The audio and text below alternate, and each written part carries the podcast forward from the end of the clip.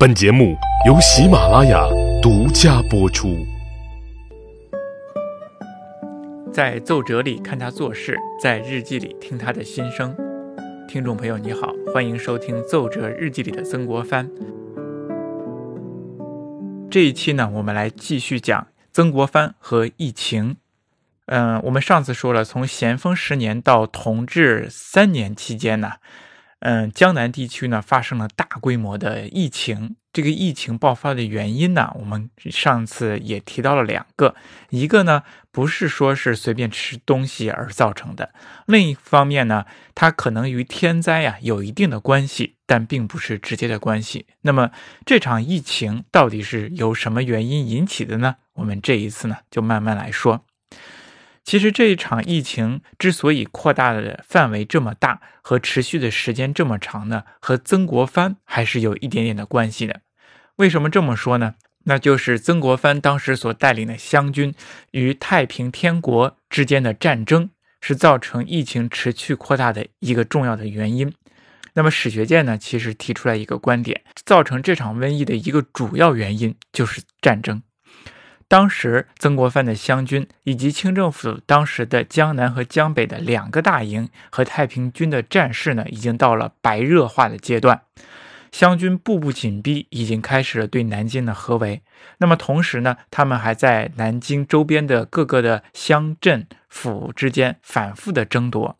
凡是疫情严重的地方呢，其实都是和战争的激烈程度有着密切的关系。当时的疫情呢，主要集中在江宁、苏州、松江、嘉兴、湖州，还有杭州府这些地方。那这些地方呢，都是太平军和清军反复争夺的府县。其中上海啊，一直没有被太平军所攻占，但是它的战争却一直没有断过。因为太平军呢，总是进攻上海，却没有攻下来，又有大量的难民涌入，所以上海在这一时期也是疫情的多发地。那么，相对受战争影响比较小的地方，比如说宁波，还有镇江府这两个地方的疫情相对比较轻。那么，值得注意的是，在浙江西部的孝丰、临安和昌化这些地方，它较为闭塞。那么往年呢，疫情呢都是很少波及到，但是这一时期，由于太平军的数次进攻，所以这个地方的疫情呢也非常的严重。长镇地区由于没有出现像苏州、松江、嘉兴、湖州还有杭州那些地方太平军和清军反复激烈争夺的场面，所以前期这些地方的疫情比较小。但是到了后期，长镇因为清军收复之后，反而出现了较大的疫情。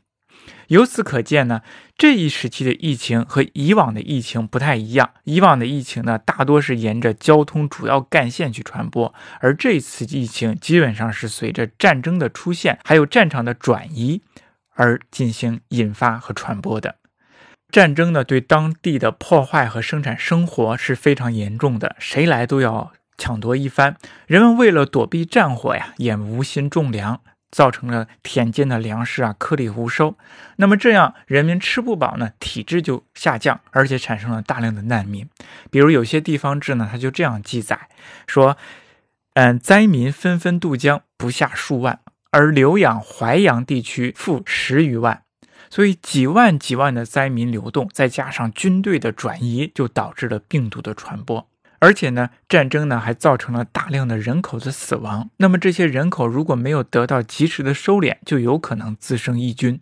诶，比如说有这样的一个记载：这一年的夏天呢，苏州这个地方是尸骸遍道啊，而且呢，有些呢还散落在河道当中。当时的天气一放晴，炎热呢，这个地气呢就往上蒸，秽臭不堪。有好心人呢，会把这些会用这些芦席啊，把这个尸体给裹起来，然后呢掩埋住。有一个文人呢记笔记的时候呢，这样记载：他说他走过一座一座桥的时候，发现有一具尸体呢仰卧在河滩上。那么当时有一只大狗，那么这个狗呢又肥又壮，它正在啃咬这个尸体的大腿。这只狗当时的描述是这样的，叫做蒙茸肥犬。蒙茸肥犬，就是这个毛啊毛茸茸的，而且又肥。这个犬又肥又毛茸茸的，说明它吃的非常好，而滋养它的是什么呢？就是这些死去的人的尸体。我们看这个场景是非常的恐怖的。他还继续写道，当时还有一个尸体呢，是横躺在这个岸边的芦草之间，有人呢拿着一个短短的席子覆盖了他，结果呢席子不够长，上面呢露出了他蓬乱的头发，下边呢露着他的脚弓。那么这个时候呢，这个诗人呢有感而发，他就想起了一句古诗，说是“发纷纷兮至渠，骨寂寂兮亡居”。这句古诗。发纷纷兮，头发乱蓬蓬的散落在河渠当中，白骨啊，急急的，思之惨绝。我们可以看出来，真的是非常的惨。所以说，战争啊，给当时的人民的影响是非常大的。它不仅使人们无心种粮，粮食颗粒无收，而且直接威胁到了人民的这个生命。很多人都在战乱当中丧失了自己的生命，流离失所。那么，因为常年的战争，也使得国家应付灾难的能力呢下降了。比如说，无锡有这样的一个记载：像往年间呢，如果发生了瘟疫或者是灾难，其实清政府呢都会组织政府的力量去收拢这些难民的。灾荒年间呢，清政府在这方面的能力呢就下降了。比如说，清政府收复无锡之后呢，他设立了厂局来收留流民，但是在流民当中就爆发了瘟疫，瘟疫。横行，饥寒交迫，让这些难民呢病死无数。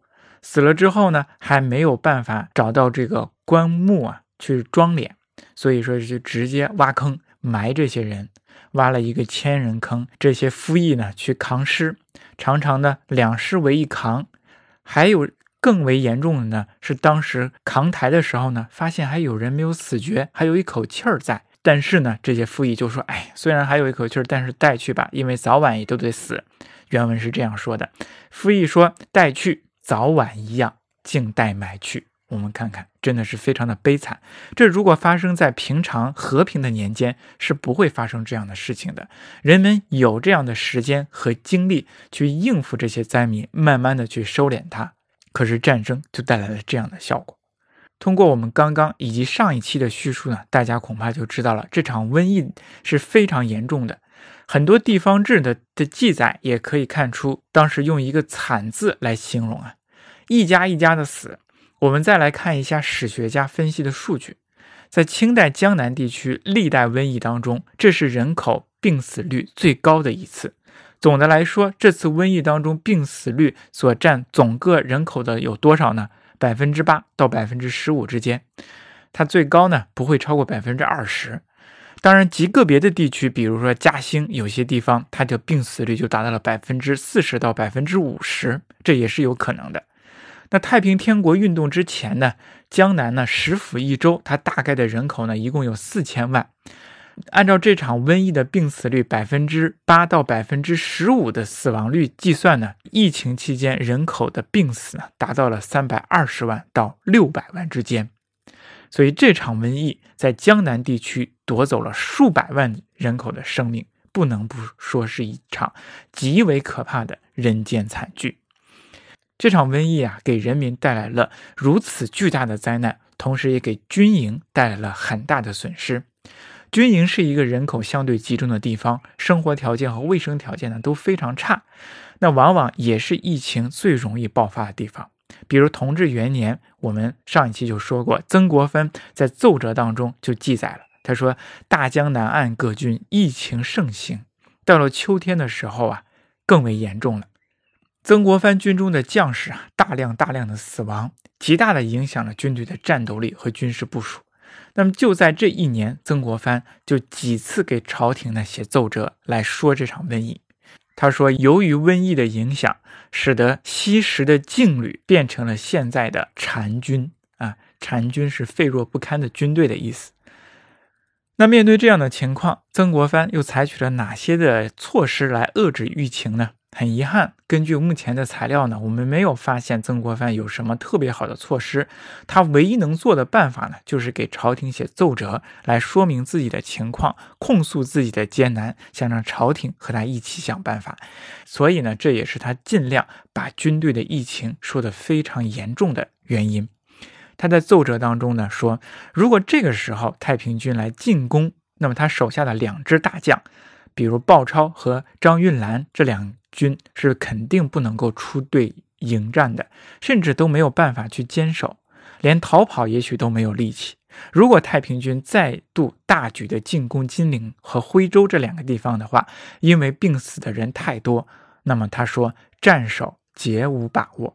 无论是战斗还是去守卫已经打下来的城池，他都没有把握。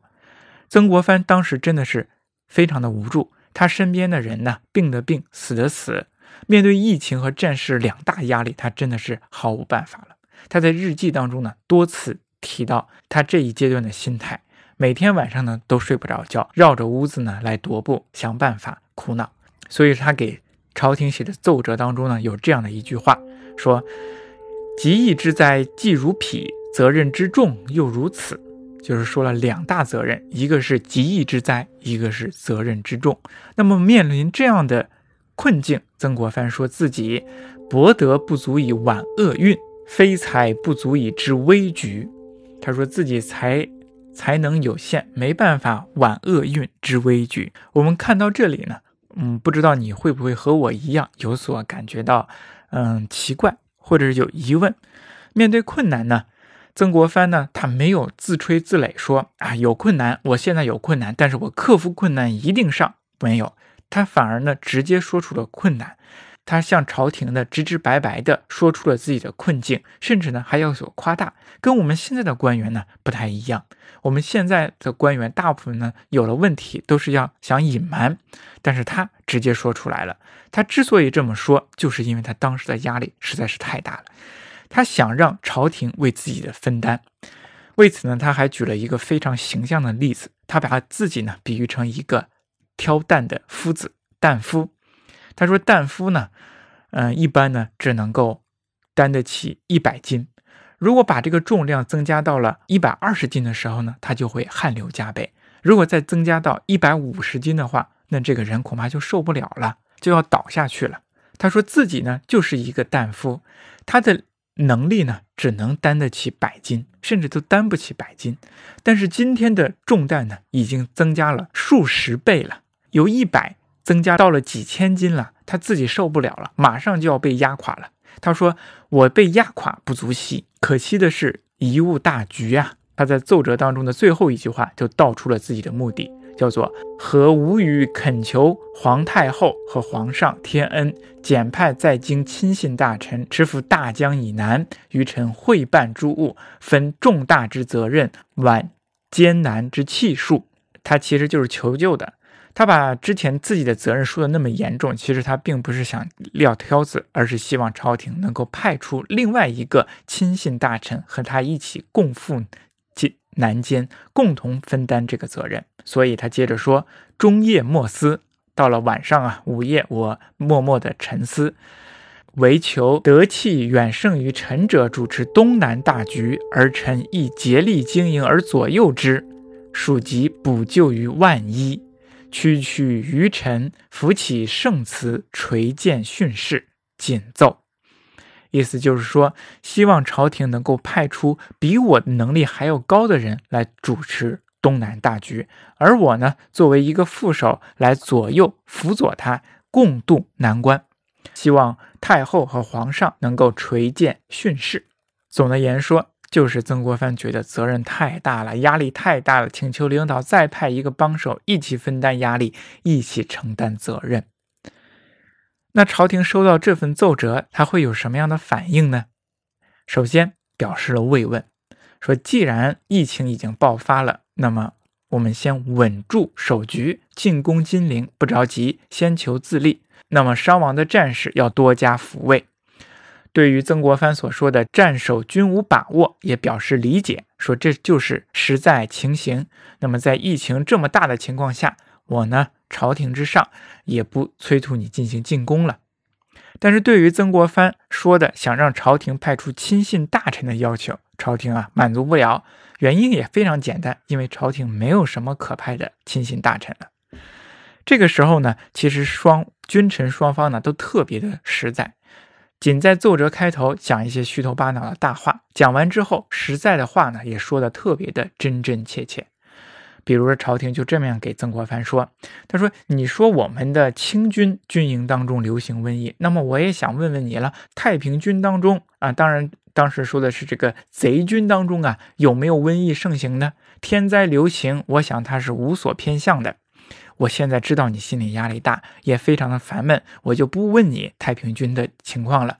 你说战守没有把握，没有关系，那我们现在不加紧进攻，先把疫情稳定下来，寻求自立。至于你说让我给你派人分担压力，不好意思，朝廷实在是没有什么可派的人了。原奏者这样说，他说：“环顾中外，财力气量如曾国藩者，一时实难其选，朝廷没人了。”那么，谅该大臣素常学问，时事艰难，忧当任以毅力，施以小心，仍不容以一息少懈。就是说，现在正是危机艰难的时候。我知道曾国藩你素常学问，说自己品德高尚。那么现在正是你该担当的时担当的时候了，所以你要任以毅力，施以小心，在工作上要继续坚持。在工作的过程当中还要小心，不要老想着自己想休息。这是朝廷给他的批示。最后一句话说道：“将此谕令之之，亲此。”这一次呢，我就告诉你，你好好的办吧。那么，我想曾国藩看到这样的批示呢，他也是哭笑不得。啊，自己诉苦了一大番，反而还得不到什么实质性的帮助，那怎么办呢？他只能自己坚守了。曾国藩最伟大的地方，其实就是在于这里。他就是能坚持，面对多大的困难，他也要咬牙坚持住。当然了，这个诉苦啊，抱怨声不断。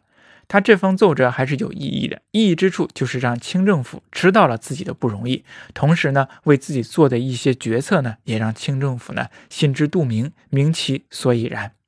这就是曾国藩处理疫情的方法。其实说实话呢，他并没有采取呃非常有效的方法。什么隔离呀，啊，研制药品呢，请郎中呢，这些在我们的奏折和他的日记当中都没有看出，也没有什么可让我们值得借鉴的地方。我想，就算他采取了，也是相对于落后的一些中国传统针对疫情的方法，无非就是隔离。但是他有一点呢，是值得我们同情的，那就是如实的上报自己的情况，让大家都心知肚明这个疫情。好，我们今天就讲到这里，谢谢您的收听。那么接下来呢，我们会继续从后往前来说曾国藩的奏折和日记，从他的奏折和日记里看曾国藩是怎么样在直隶总督任上做一些事情的。谢谢，我们下期再见。